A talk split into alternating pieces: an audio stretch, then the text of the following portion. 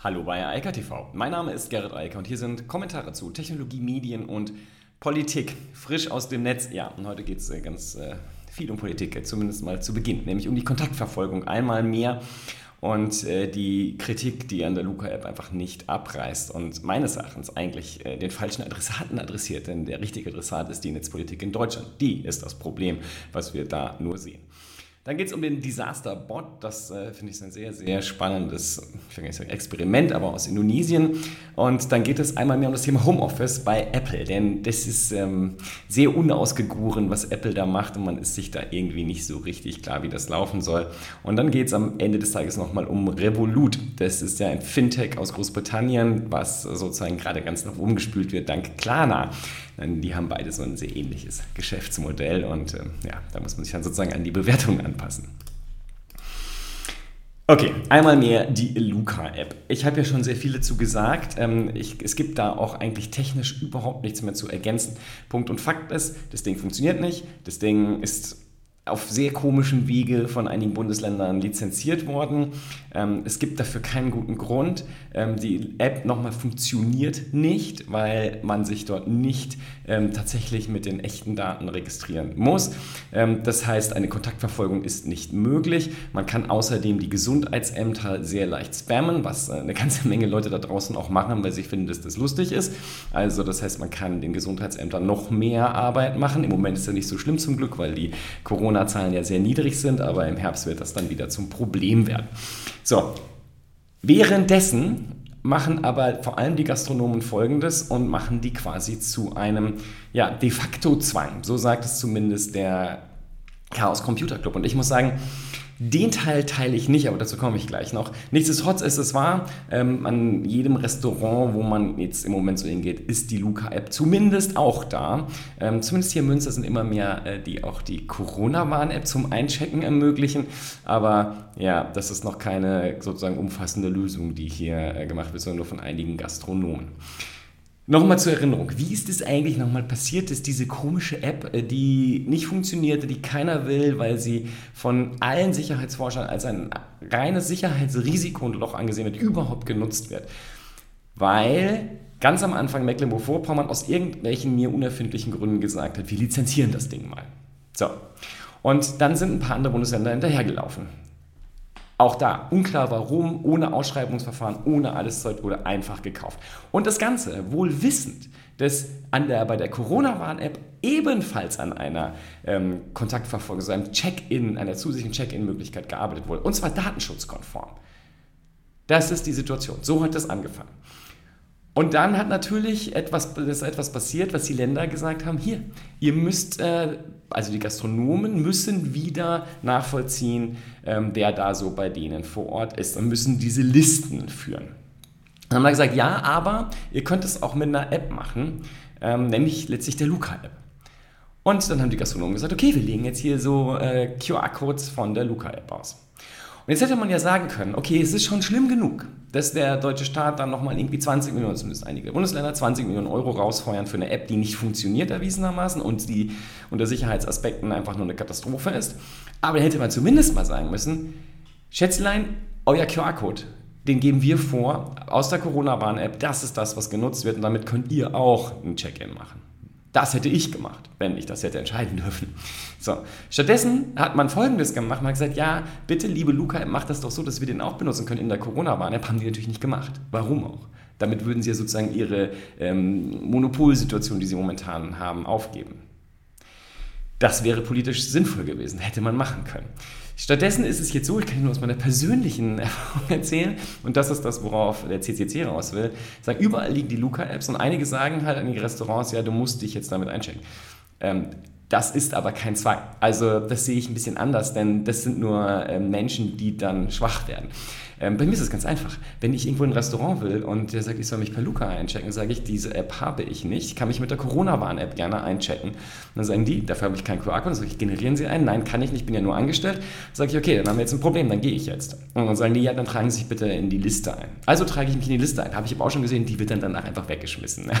Also äh, da ist dann keine Kontaktverfolgung. Das ist natürlich auch alles eine Katastrophe. Genauso ist Mist, die Restaurants, die dann sagen, okay, wir bieten auch die Corona-Warn-App, das den Check-in ähm, darüber an haben natürlich jetzt die Situation, dass ja dann nicht alle informiert werden. Also, wenn da was passiert, werden ja, wenn sich jetzt also jemand, der die Luca-App benutzt, äh, wenn der dann später als Corona-infiziert festgestellt wird, dann warnt er ja gar nicht mich, weil ich ja über die Corona-Warn-App eingecheckt war. Genauso andersrum. Wenn ich über die Corona-Warn-App eingecheckt bin und dann sage hier, ähm, ich bin hier äh, leider positiv getestet, ähm, dann werden die Luca-App-Leute natürlich nicht geimpft, äh, gewarnt. geimpft wäre auch nicht schlecht. So, also jedenfalls, das ist alles gar keine Lösung. Und die richtige Vorgehensweise wäre schlicht und ergreifend, wenn der Staat, der eine App frühzeitig eingeführt hat, letztes Jahr, und auch angekündigt hat, dass es eine datenschutzkonforme Check-in-Möglichkeit gibt, diese auch durchsetzen würde. Anstatt sich von einem Privaten auf der Nase rumtanzen zu lassen, der noch dazu bis heute das Problem nicht löst, was er hat, also dies, sowohl die Privatsphären Datenschutzprobleme nicht löst, als auch die Effektivitätsprobleme nicht löst. Also der immer noch so tut, als würde das funktionieren, was er da macht, was es faktisch aber nicht tut. Und aus irgendeinem Grund glauben die Leute da draußen, dass das alles funktioniert und super wäre. Ja, funktioniert nicht. Und das ist absurd. Und nochmal, das kann man diesen Luca-App-Machern gar nicht vorwerfen. Die haben einfach 20 Millionen Euro abgezockt. Das ist okay, können die gern machen, wenn sie sich dabei gut fühlen, super. Aber der Politik muss man schon sagen, ihr habt hier komplett versagt. Ihr habt eine Software gekauft, die nicht funktioniert, die privatsphärenseitig eine Katastrophe ist, während ihr gleichzeitig bei der DSGVO irgendeinem Friseur erklärt, wie der gefälligst seine Kontakte zu verwalten hat. Hier werden massenhaft Daten irgendwo hingespeichert, was niemand weiß und was niemand weiß, was damit hinterher passiert. Das ist völlig absurd und verrückt. Und das darf nicht mehr passieren. Und da muss die Politik jetzt irgendwann mal sagen, dass sie das einschränken muss. Und das Erste wäre jetzt erstmal dafür zu sorgen, dass es zumindest bei den QR-Codes, die man hier auf YouTube auch sehen kann, zu einer Interoperabilität kommt. Und da würde ich das auch einfach vorschreiben. Ich würde sagen, hier, Check-in-Dienst, benutze die, die aus der Corona-Warn-App generiert werden. Ende kann auch jeder sich dann darauf einstellen. Also es gibt ja nicht nur die Luca-App, das kommt ja noch dazu. Es gibt ja noch zig, also fast 100 Alternativanbieter, die ja auch alle sozusagen an dem großen Geld aus dem Staat vorbeigegangen sind. Darunter gibt es auch gute Konzepte übrigens, aber die wurden halt einfach ignoriert, weil hier mit reinem Marketing der politische Apparat überflutet wurde und die haben dann gesagt, jawohl, machen wir jetzt. Also Mecklenburg-Vorpommern, um das nochmal zu erinnern. Die haben da sozusagen mit angefangen, ohne das irgendwie mal zu prüfen und mit irgendwem zu sprechen. Während alle, ob Datenschützer, Sicherheitsexperten, alle sagen, das ist eine Katastrophe und hätte niemals nie passieren dürfen. Jetzt haben wir das und wie gesagt, man sieht hier vor allem eins, Digitalisierung in Deutschland funktioniert nicht, weil in den Entscheidungsprozessen offensichtlich überhaupt keine Kompetenz besteht. Also es gibt gar keine Expertise, die da irgendwie mal befragt wurde oder befragt werden könnte. Die Leute machen, was sie wollen und wundern sich hinter, dass es dann irgendwie nicht funktioniert. Und mit Leute meine ich jetzt die, die dann in der Politik solche Entscheidungen treffen. An klassischen Ausschreibeverfahren vorbei etc. Also das ist halt einfach ein Unding, was da passiert ist. Und das wird auch immer noch weiter verstärkt, verschärft, anstatt jetzt endlich mal zu sagen, okay, wir haben verstanden, wenn sämtliche Leute aus dem Datenschutzbereich, auch übrigens die eigenen Angestellten, also die Datenschützer der Länder und des Bundes sagen, das ist nicht korrekt. Und auf der anderen Seite auch noch die Sicherheitsexperten von außen sagen, das ist eine Katastrophe. Bis dann nicht mal irgendwann gesagt wird, okay, wir müssten dieses Unternehmen jetzt mal in den Griff bekommen und denen erzählen, was sie zu tun haben und wie das zu laufen hat. Und auch dafür sorgen, dass es keine Doppel-Check-ins irgendwo gibt, weil das ja gar nicht funktionieren kann. Ja? Es müsste ein QR-Code geben. Dann könnte man alle informieren. Dann wäre das alles okay. Und dann würden die beiden Systeme ja auch zusammen funktionieren. Oder beliebige Drittsysteme zusammen funktionieren. So wie es jetzt gemacht wird, funktioniert es null. Also funktionieren jetzt sozusagen beide nicht. Und sollte es tatsächlich zu einer vierten Welle im Herbst, Winter kommen, dann haben wir nicht mal das Problem gelöst, weil im Moment ist es ja alles ganz nett. Sitzen wir alle schön draußen, wenn wir irgendwo essen gehen, mit Abstand, alles ist gut. Nur, es ist doch klar, irgendwann wird es wieder kalt und dann sitzt man in Deutschland halt nicht draußen, ja, so wie irgendwo in Italien oder Spanien oder in äh, Griechenland, sondern dann sitzt man drin. Und äh, dann haben wir, glaube ich, alle mittlerweile verstanden, dass das dann dringend erforderlich ist, dass es dann eine effektive und auch effiziente Kontaktverfolgung gibt. Und die wird es nicht geben mit der Luca-App. Die Luca-App funktioniert immer noch nicht. Brauchen wir überhaupt nicht darüber diskutieren, ob das ein Weg ist. Die Corona-Warn-App funktioniert, die muss durchgesetzt werden und das heißt, das Erste, was passieren muss, die Gastronomen müssen auf die Corona-Warn-App und deren Check-in-Code umsteigen und die Luca-App-Leute müssen dann halt diese Codes lesen können. Fertig. Und dann werden auch die, gleichen Lokali äh, die gleiche Lokalisierung dort übernommen. Das ist dann alles funktional. Und dann kann man sich entscheiden, als Bürger, will ich datenschutzkonform und äh, will ich meine Daten schützen, benutze ich die Corona-Warn-App oder nehme ich diese Luca-App, wo ich weiß, sie eh nicht funktioniert. Das wäre fair und richtig und da muss sich Politik drum kümmern. Es kann nicht sein, dass es jetzt nach fast einem halben Jahr Diskussion darüber, dass das einfach so fortgesetzt wird. Also, und wie gesagt, mit der Konsequenz, dass eine Kontaktverfolgung ja nicht funktioniert, weil man jetzt halt drei, also zwei Systeme hat. Corona-Warn-App, das ist die bundesstaatliche App, die es seit über einem Jahr gibt. Dann eine privatwirtschaftliche Luca-App und dann noch eine Zettelwirtschaft. Herzlichen Glückwunsch. Also, das ist sozusagen Digitalisierung in Deutschland, die am Ende nicht funktioniert. Das ist einfach katastrophal. Ja, Katastrophen. Gute Überleitung, ähm, ungewollt, aber passt.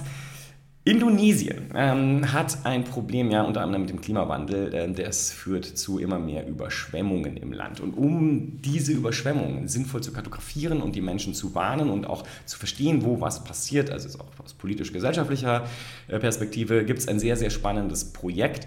Ähm, das äh, heißt jetzt mittlerweile Disaster Bot. Ähm, und das macht einfach Folgendes. Und zwar überwacht, also genau gesagt, scannt einfach dieser Bot Twitter und guckt, wenn dort jemand, der irgendwo in Indonesien ist, das äh, indonesische Wort für Flut benutzt oder Überflutung und ähnliches. Und wenn das passiert, dann antwortet er auf Twitter einfach und sagt, kannst du das bitte mal hier in einen Mapping-Dienst eintragen und auch am besten noch ein Foto da reinstellen, damit andere gewarnt werden können und man sich dieses globale, das gesamte Ausmaß dessen, was man vor Ort sieht und was ja von dem Einzelnen nur in seiner Perspektive gesehen wird, dann komplett ansehen kann. Das ist natürlich super, super klug, weil so wird man A frühzeitig gewarnt, denn Twitter ist nun mal auch in Indonesien ein wichtiger Dienst, wo Nachrichten zuerst aufplöppen, weil die Leute sie da zuerst reinspielen und sagen, hier ist gerade irgendwas überflutet und meistens auch schon ein Foto mit dazu packen. Packt man das dann strukturiert noch in eine, einen schönen Kartendienst und macht das alles sichtbar, können alle Leute damit arbeiten, also aus der Politik, aus der Wissenschaft und natürlich auch die Menschen vor Ort, die sehen, wo das passiert und äh, wo sie sich auch selbst in Sicherheit bringen müssen. Deshalb, ich glaube, diese Art von Umgang mit Naturkatastrophen, die wird sehr, sehr wichtig werden in Zukunft. Da reden wir jetzt über etwas, was jetzt für uns aus der deutschen Perspektive weit weg ist, aber wie das in 10, 20 Jahren aussieht, das müssen wir mal schauen und wie wir damit umgehen ähm, auch. Also ich glaube, dass solche Systeme, die gerade soziale Netzwerke und vielleicht nicht nur Twitter, sondern auch die anderen, also Facebook etc., sauber screenen, Twitter durch den Vorteil, dass die API da ein bisschen mehr hergibt, aber egal.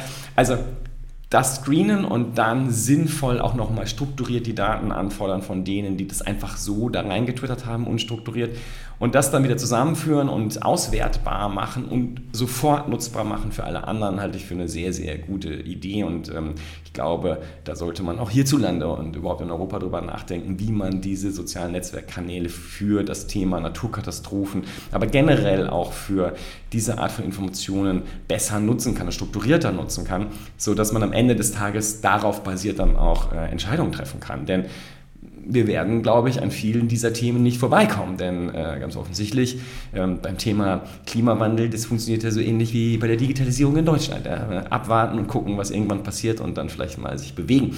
Ich glaube, das wird nicht reichen. Ja, und Apple muss auch dringend äh, nochmal nachjustieren. Die haben jetzt zumindest schon mal nachjustiert. Also, was Apple nämlich merkt, ist, das ist auch eine Diskussion, die gab es schon vor Corona. Also in der Bay Area um San Francisco herum, da wo die ganzen Tech-Konzerne sitzen, sind die Mieten astronomisch hoch. Dementsprechend sind auch die Einkommen der MitarbeiterInnen sehr hoch, damit die natürlich dort überhaupt leben können vor Ort in der Nähe. Und Apple hat sich, hier kann man so ein bisschen sehen, ja, ein schönes neues Headquarter dahingesetzt, sieht doch alles super schick aus und versucht auch alle Mitarbeiter dort in das Büro sozusagen zu zentralisieren in diesem neuen Komplex. Das war vor Corona. Dann kam Corona. Was haben die Leute gemacht? Klar, die sind natürlich, also zumindest ein Teil der Leute sind im Homeoffice gewesen und sind dann auch weggezogen und gesagt, wir nehmen lieber irgendwo die günstigeren Mieten, als jetzt hier zu leben und haben dann auch Entscheidungen getroffen und wollen das auch vertiefen. Dann hat Apple jetzt gesagt, wenn, also mit dem Ende von Corona wollen wir, dass die Leute zurück ins Büro kommen. Und da gibt es einen massiven Widerstand dagegen. Das habe ich hier auch schon, ich glaube, zweimal mittlerweile erwähnt. Also die MitarbeiterInnen von Apple wollen nicht zurück ins Büro. Und der Unterschied zwischen einem ähm, hochkarätigen Softwareentwickler und äh, anderen ähm, Angestellten in anderen Branchen ist, dass die ziemlich viel Macht haben und sagen können, das wollen wir nicht. Und jetzt hat Apple zumindest schon mal gesagt, okay, wir werden für eine Dezentralisierung des Bürowesens sozusagen sorgen. Weiterhin Büros, aber wir sorgen dafür, dass sie nicht nur in der Bay Area sind, sondern auch weiter weg an anderen Stellen von Kalifornien, damit dort einfacher und besser gewohnt werden kann, zu besseren Konditionen. Hat natürlich für Apple auch dann irgendwann die positive, den positiven Nebeneffekt, dass sie wahrscheinlich weniger niedrigere Gehälter zahlen können. Denn das machen die ja auch nur, weil das halt vor Ort marktkonform ist, weil da halt Netflix und alle anderen auch sitzen und das Gleiche machen und äh, dadurch natürlich den Marktpreis für Softwareentwickler und andere High Potentials nach oben ziehen. German, äh, einer, äh, ja, der Apple-Beobachter, sagt, das wird alles aber nicht reichen. Denn das sind ja immer noch, die Voraussetzung ist ja immer noch, dass die Leute ins Büro kommen sollen. Und er sagt, das wollen die aber gar nicht. Die wollen lieber im Homeoffice bleiben. Und ähm, ja, da wird sich Apple Gedanken machen müssen. Und wie gesagt, die Macht in diesen Positionen der MitarbeiterInnen ist halt sehr groß verglichen zu anderen Branchen, anderen Positionen. Und ähm, ich denke, dass Apple da früher oder später einlenken wird müssen und dann auch das Problem bekommt, was machen wir mit den anderen MitarbeiterInnen, die nicht in solchen Positionen sind. Also ich glaube, das wird alles nicht so einfach. Und ich glaube, dass die Idee, von hybrider Arbeit äh, da auch helfen wird irgendwann. Ich denke, dass Apple das auch irgendwann einsehen wird müssen. Denn was Grumman auch sagt, ist, das ist nicht nur ein Problem mit dem Bestand an Mitarbeitern, Apple habe bei den Mitarbeitern jetzt schon das Problem, dass sie relativ wenig Diversifikation haben und das auch nicht hinbekommen, das zu ändern, eben weil die Struktur so ist, weil es teuer ist, dort zu leben oder dort überhaupt erstmal hinzuziehen und weil man halt keine Homeoffice-Optionen anbieten will. Und das ist ja, wie gesagt, nur eine Wollensfrage und irgendwann wird sich Apple da wahrscheinlich auch umentscheiden. Was heißt denn das alles jetzt hier für Deutschland? Also, Klar, jetzt kann man sagen, ähm, ich bin halt hier vielleicht als Unternehmer in einer besseren Position, weil ich habe vielleicht gar keinen Softwareentwickler, was nicht so gut ist. Aber ähm, dann kann ich die ja vielleicht äh, trotzdem wieder ins Büro holen. Ich glaube nicht. Also ich habe jetzt schon ein paar Studien hier vorgestellt, auch letzte Woche nochmal. Es ist sehr unwahrscheinlich. Wer zukünftig MitarbeiterInnen halten und gewinnen will, der wird saubere und klar definierte Homeoffice-Regeln anbieten müssen. Es wird trotzdem die Möglichkeit geben, vor Ort zu arbeiten und MitarbeiterInnen wollen das ja auch. Ab und zu, ein, zweimal die Woche, wollen die ja auch ins Büro. Die wollen den sozialen Kontakt, die wollen Meetings, da wo es sinnvoll ist. Die wollen das aber nicht jeden Tag. Und das ist etwas, womit sich nicht nur Apple hier rumquälen muss. Apple ist insofern nur ein Beispiel, die sieht man, dass das nicht durchzusetzen ist. Also Apple versucht es, Tim Cook versucht es, aber er rudert jetzt schon mal Schritt 1 zurück und sagt, okay, wir dezentralisieren die Büroinfrastruktur und der nächste Schritt wird sein, ja, wir machen halt Hybridarbeit, weil es nicht anders geht und übrigens, weil es auch keinen guten Grund dafür gibt. Das ist ja etwas, was die Apple-Mitarbeiterinnen aussagen. Wir haben doch super effizient gearbeitet in den letzten anderthalb Jahren. Was wollt ihr eigentlich? Wollt ihr eine niedrigere Produktivität, wenn wir wieder vor Ort sind? Warum? Also das kann man auch so einem Aktionär von Apple nicht gut verkaufen am Ende des Tages. Das ist dann das nächste Problem, was die da auch noch bekommen. Ja, Geld ist ja immer spannend und Revolut äh, ist auch so ein Fintech, ein Bezahlsystem, also Banking-App äh, moderner Struktur, ähnlich wie Klarna. Und da will jetzt Softbank rein und ähm, da Geld rein investieren. Revolut ist sozusagen noch sehr niedrig bewertet. Also haben wir gesagt, okay, den schieben wir mal eine Milliarde Dollar rüber und sagen, dass das ähm, sozusagen jetzt eine deutlich höhere Bewertung irgendwie Richtung 30 Milliarden gibt. So ähnlich wie bei Klarna, die liegen bei 45. Sky sagt, dass sozusagen der Klarna-Effekt, und das ist eigentlich ganz nett, natürlich alle Fintechs äh, gucken im Moment dorthin, was da in Schweden passiert und sehen natürlich, okay, wenn die so hoch bewertet sind mit dem, was wir ja auch machen, warum haben wir so eine niedrige Bewertung? Wir brauchen auch mehr Geld.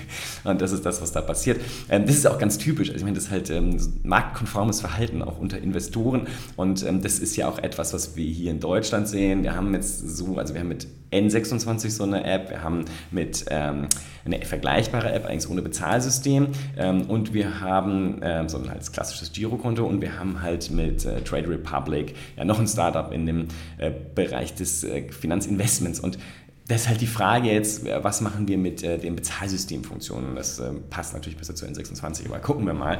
Ähm, jetzt im Moment rollt gerade Klarna auch hier in Deutschland halt den Markt auf. Revolut werden wir demnächst sicherlich auch häufiger sehen.